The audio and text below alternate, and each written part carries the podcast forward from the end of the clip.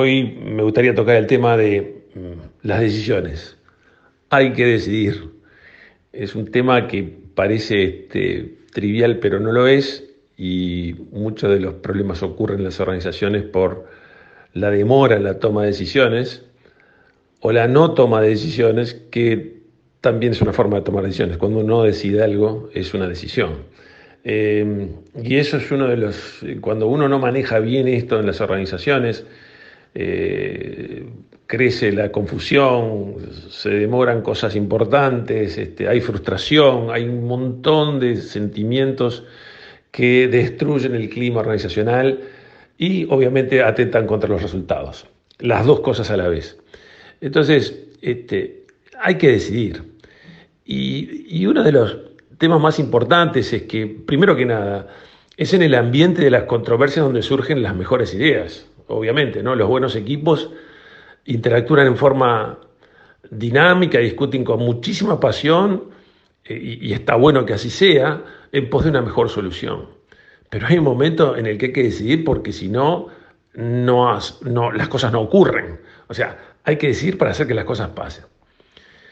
Y muchas veces encontramos en, nuestra práctica de, consultoría, y bueno, yo personalmente nos ha pasado a muchos de nosotros, este, encontramos equipos trancados en discusiones eternas, bizantinas, o pretendiendo tener absolutamente toda la información para poder moverse sin aceptar que es perentorio decidir para actuar. O sea, hay gente que si no tiene el último dato, el último, hasta el tercer decimal después de la coma, no puede hacer nada.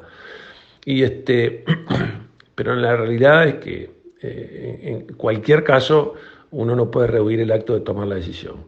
Y cuando el equipo se tranca y no logra avanzar, es tiempo de que aparezca eh, el liderazgo en forma clara.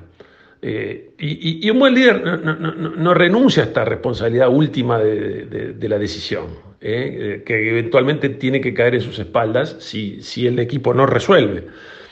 Escuchar a todos es fundamental para poder construir una mejor idea, pero el tiempo del debate no es infinito. A algunos no les va a gustar porque disfrutarían de un análisis más detallado, con más discusiones, etc. Pero no, no tenés tiempo infinito y hay que saber terminar un debate para realmente pasar a la, a la acción. Y en la toma de decisiones hay tres etapas. El debate, la decisión y la ejecución. El debate es un periodo, la decisión es un momento y la ejecución es otro periodo. Pero los latinos tenemos algunas dificultades con la identificación clara de que cuál es cada una. ¿eh? El debate, la primera instancia, no puede ser eterno, el tiempo es limitado. Se aceptan, se necesitan, como decía, todas las ideas, pero tiene un lapso. La decisión es un momento, es el momento en que se termina el debate y se da comienzo a la siguiente etapa, a la ejecución.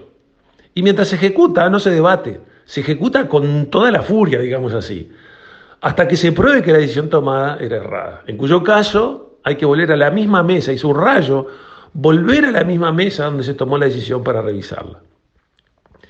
Los latinos, como decía, tenemos grandes confusiones con estas tres etapas y las mezclamos. Pensamos que tomamos la decisión, pero seguimos debatiendo todo el tiempo.